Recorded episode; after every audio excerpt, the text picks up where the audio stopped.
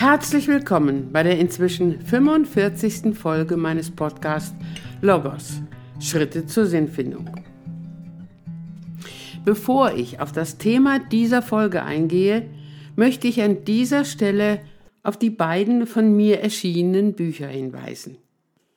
In dem Buch Dem Angstriesen entgegentreten zeige ich vor allem für Betroffene die einzelnen Schritte auf, die ich mit den Patienten im Umgang mit ihren Angst- und Panikstörungen gehe. In dem 2022 erschienenen Buch Bilder fürs Leben beschreibe ich die Bedeutung der Schritte zur Sinnfindung für das tägliche Leben, so auch für den therapeutischen Prozess. Und die einzelnen Schritte veranschauliche ich dabei besonders durch den Einsatz bildhafter Methodik. Das Thema dieser und auch der kommenden Folge ist existenzanalytische Traumdeutung. Im ersten Teil, das heißt in dieser aktuellen Folge, werde ich auf das Thema Träume und die Entwicklung der Traumdeutung eingehen. Anschließend werde ich grundlegende Aspekte zur existenzanalytischen Traumdeutung besprechen. Wenn ich im Folgenden über Traumdeutung bzw. Träume spreche, dann meine ich ausschließlich Träume, die wir im Schlaf erleben, keine sogenannten Tagträume. Beginnen möchte ich mit der Frage, was ist ein Traum? Grundsätzlich gilt, unser Leben ist ausgerichtet zwischen den beiden Polen Wachen und Schlafen. Im Wachzustand beziehen wir uns auf die Welt und auf das Leben. Im Schlaf geraten wir in einen mehr oder minder entspannten Zustand und dann träumen wir auch. Träume zeigen Bilder, Handlungen und Geschichten auf. Sie können körperliche und seelische Empfindungen auslösen. Träume entstammen unbewussten psychischen Prozessen. Der Psychoanalytiker C.G. Jung dazu, der Traum ist ein Stück unwillkürlicher psychischer Tätigkeit, das gerade so viel Bewusstheit hat, um im Wachzustand reproduzierbar zu sein. Vielleicht, wenn es interessiert, aus seinem Buch vom Wesen der Träume. Im Traum befinde ich mich nicht im realen Leben, aber es ist mein Traum. Er hat Bezug zu meinem Leben, zu meiner Person. Gerade weil die Träume in körperlich entspannter Situation entstehen, fernab von dem alltäglichen Trubel, Lärm und Zeitdruck und auch fernab von einem Verhalten, das durch andere Personen beeinflusst wird, spiegeln sie etwas wider, was ganz unmittelbar mit der Person des Träumers zusammenhängt.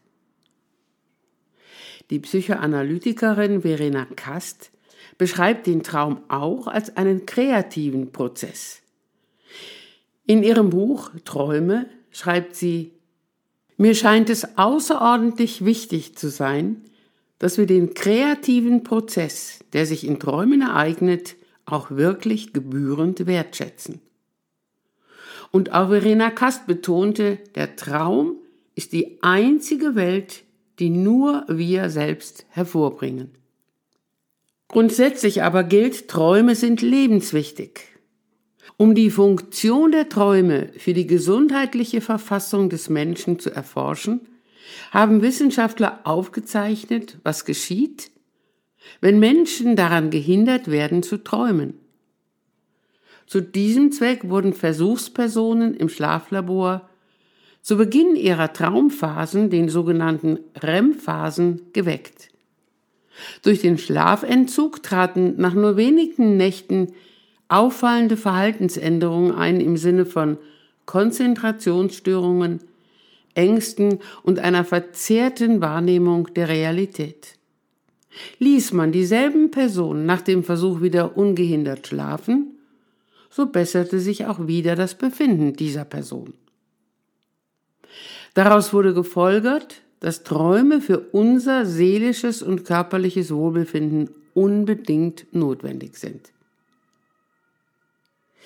Neben dieser grundsätzlichen Bedeutung des Traumes stellt sich die Frage, welche Bedeutung einzelne Trauminhalte für den einzelnen Menschen beinhalten. Diese Frage stellen sich Menschen schon seit Jahrtausenden. Die Geschichte der Traumdeutung lässt sich mindestens vier Jahrtausende zurückverfolgen. Einzelne historische Aspekte dazu möchte ich wiedergeben. Das älteste Traumbuch, das sogenannte hieratische Traumbuch, stammt aus Ägypten, circa 2000 Jahre vor Christus. Dabei handelt es sich um eine Art Nachschlagewerk in Bezug auf die Aufdeckung von Hintergründen zu den jeweiligen Träumen. Hervorheben möchte ich an dieser Stelle auch die Bedeutung des Traumes als die Stimme Gottes. Zur sehr alten Tradition des Traumverstehens gehört die Überzeugung, im Traum teile Gott selbst dem Menschen wichtige Botschaften mit. Diese Auffassung von der Bedeutung des Traumes finden wir in vielen Religionen wieder. So werden uns auch in der Bibel sehr berühmt gewordene Träume überliefert. Sie werden direkt von Gott gesandt und weisen auf die Zukunft hin, indem sie den Heilsplan Gottes in symbolischer Form darstellen. Immer wieder beschäftigten sich insbesondere Dichter und Philosophen mit dem Thema Traumdeutung.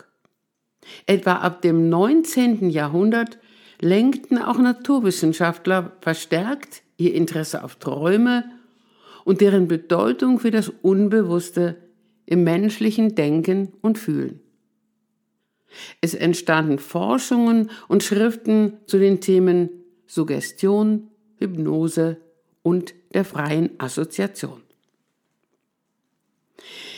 Der Psychoanalytiker Sigmund Freud entwickelte zu Beginn des 20. Jahrhunderts die Traumdeutung als eine Methode, die für ihn zu einem wichtigen Bestandteil seiner psychoanalytischen Lehre wurde.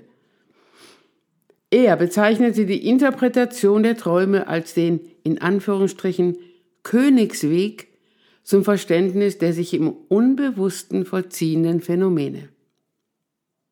Die tiefsten Inhalte der Träume entstammen nach Freuds Theorie dem sogenannten S, das annähernd mit dem Unbewussten identisch sei. Das heißt, sie entstehen triebhaften Bedürfnissen, die befriedigt werden sollen. Die psychoanalytische Traumdeutung verwendet die Methode der freien Assoziation, bei der der Träumer aufgefordert wird, sowohl spontane und kritische als auch gezielt beschreibende Einfälle über die Bilder seines Traumes zu gewinnen. Mithilfe dieser zusätzlichen Information könne dann die unter der Traumoberfläche verborgen gebliebene Botschaft ausfindig gemacht werden. Für Carl Gustav Jung, er war Schüler Freuds, war die Traumarbeit ebenfalls ein zentrales Mittel seiner analytischen Psychotherapie. Er sah in den Botschaften der Träume aber nicht nur das Sichtbarwerden triebhafter Bedürfnisse, sondern er beschrieb sie auch und vor allem als Teile unwillkürlicher seelisch-geistiger Tätigkeit. Jung arbeitete bei seinem Konzept der Traumdeutung sehr viel mit Symbolen. Der Begriff Symbol stammt vom griechischen Wort Symbalein, das zusammenwerfen, zusammenfügen bedeutet. Das Symbol ist von der Begriffsgeschichte her etwas Zusammengesetztes. Das sichtbare Etwas mit einer auch unsichtbaren ideellen Wirklichkeit. Es ist immer etwas Vordergründiges, das auf etwas Hintergründiges hinweist, auf etwas noch nicht Gewusstes, noch nicht Bewusstes oder auch auf etwas Vergessenes. Neu in der jungschen Traumarbeit war auch die Unterscheidung von Objekt- und Subjektebene. Jung war bei seiner Traumdeutung wichtig, die Bilder, die Symbole eines Traumes zunächst auf die Objektebene hin zu befragen, um sie dann von der Subjektebene zu betrachten und zu deuten. Wenn im Traum eine Schlange auftaucht, dann folgt die Überlegung, was bedeutet objektiv das Symbol einer Schlange. Und dann welche subjektive, welche persönliche Bedeutung kann der Träumer, die Träumerin darin für sich und ihr Leben erkennen. Wir wissen alle, Schlange, da fällt uns ein aus der Bibel, die Schlange, die Eva verführt, einen Apfel von dem Baum der Erkenntnis zu nehmen. Ist das aber auch die Bedeutung, die der einzelne Träumer, die Träumerin für sich bei dem Bild Schlange erkennen kann? Die Antwort sollte der einzelne Träumer, die Träumerin selber geben. Vielleicht noch ein anderes Bild, wenn eine Spirale auftaucht. Was bedeutet das Symbol Spirale? Grundsätzlich objektiv, aber dann auch, was bedeutet sie subjektiv, persönlich für den Träumenden? Zusammengefasst wird damit deutlich, C.G. Jung ging von der klassischen psychoanalytischen Traumarbeit mit Assoziationen und der Deutung der Trauminhalte von Seiten des Analytikers dazu über, die Ganzheitlichkeit des Träumers mehr zu betrachten. Er betrachtete zusammen mit der jeweiligen Person die Bilder des einzelnen Traumes im Hinblick auf die objektive Symbolik und forderte den Träumer, die Träumerin auf, seine bzw. ihre jeweiligen Bezüge zu der Symbolik zu erkennen. An dieser Stelle möchte ich überleiten zu der existenzanalytischen Traumdeutung. Viktor Frankl beschrieb diese vor allem in seinem Buch Der unbewusste Gott. Die existenzanalytische Traumdeutung baut im Sinne einer ganzheitlichen Arbeit mit Menschen auch auf der psychoanalytischen Traumarbeit auf. Das betonte Frankl immer wieder.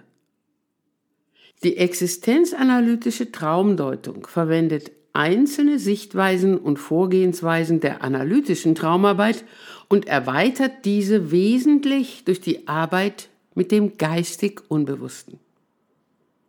Zunächst aber die Frage, warum nannte Frankl seine Traumarbeit existenzanalytische Traumdeutung? Existenzanalyse ist die anthropologische Seite der Logotherapie. In der vierten Folge meines Podcasts gehe ich ausführlich darauf ein. Sie intendiert die Bewusstmachung des Geistigen im Menschen, die Bewusstmachung des Geistigen auf Freiheit und Verantwortung hin. Das Geistige, so betonte Frankl immer wieder, ist in seiner Tiefe zunächst unbewusst, ist auch nicht reflektierbar. Verständlicher wird dies möglicherweise, liebe Hörerinnen und Hörer, wenn Sie sich an eine wichtige Entscheidung in Ihrem Leben erinnern. Was hat Sie letztlich entscheiden lassen? Häufig können wir dies gar nicht rational begründen. Da war ein Erkennen von einem Wert, den wir eher unbewusst erfüllt erfasst haben.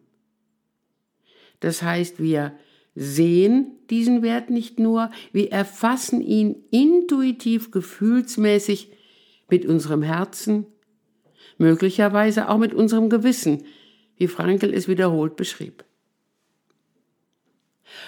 An dieser Stelle möchte ich auch erinnern an die Schritte zur Sinnfindung, die ich vor allem in der siebten Folge meines Podcasts ebenso in meinem Buch Bilder fürs Leben beschrieben habe. Immer wieder ist es mir ein Anliegen zu betonen, wie schwierig sich mitunter der Schritt des Erkennens von Werten, des Wertfühlen gestaltet. Woher weiß ich, so äußern viele Patientinnen und Patienten, was ich wirklich will? Bei der Beantwortung dieser Frage, bei dem Schritt der Werterkennung, kann die Traumdeutung eine wichtige Hilfestellung sein. Aus logotherapeutischer Sicht kann in unseren Träumen persönlich Unbewusstes, vor allem geistig Unbewusstes in unser Bewusstsein dringen. Dies kann geschehen durch das Erfassen und Verstehen der Bilder des jeweiligen Traumes und deren Bedeutung für den Träumer, die Träumerin. Und es kann geschehen durch das gefühlsmäßige Erleben der Bilder des Traumes, vor allem das intuitive Erfassen im Sinne der Werterfassung, die die einzelnen Bilder und Vorgänge im Traum auslösen. Insbesondere in Entscheidungssituationen können Träume eine wertvolle Hilfe sein, genau das intuitiv zu erfassen, wofür die betreffende Person sich entscheiden will, was sie in ihrem Leben dann auch gestalten will. Ähnlich wie C.G. Jung war es Viktor Frankl ein Anliegen, durch Fragestellungen die jeweilige Person anzuregen, ihre Träume selbst verstehen zu können. Damit möchte ich schon an dieser Stelle ganz deutlich betonen, niemals sollte ein Traum ohne den Träumer gedeutet werden. Ich füge mal an dieser Stelle ein Erlebnis ein, als ich für dieses Seminar zur Traumdeutung Seiten kopiert habe in einem Kopierladen, schaute mir eine Frau über die Schulter und sagte, kann ich Ihnen mal den Traum meines Sohnes erzählen? Wie würden Sie den deuten? Da habe ich gesagt, das mache ich nicht. Wenn, dann sollte Ihr Sohn mir den Traum erzählen und wir würden zusammen über den Traum sprechen und versuchen, ihn zu deuten. Liebe Hörerinnen und Hörer, in dieser Folge war es mir zunächst wichtig, Allgemeines zu träumen und zur Entwicklung der Traumdeutung aufzuzeigen, bevor ich dazu übergegangen bin, die Grundlagen zur existenzanalytischen Traumdeutung zu besprechen. In der kommenden Folge werde ich auch anhand von Beispielen die einzelnen Schritte der existenzanalytischen Traumdeutung aufzeigen. Dies werde ich auch tun mit der Intention, einzelne Personen zu ermutigen, selbstständig mit der Deutung ihrer persönlichen Träume umgehen zu lernen. Liebe Hörerinnen und Hörer, ich danke Ihnen für Ihre Aufmerksamkeit und freue mich auf die nächste Folge mit Ihnen. Herzliche Grüße, Ihre Ursula Terrier.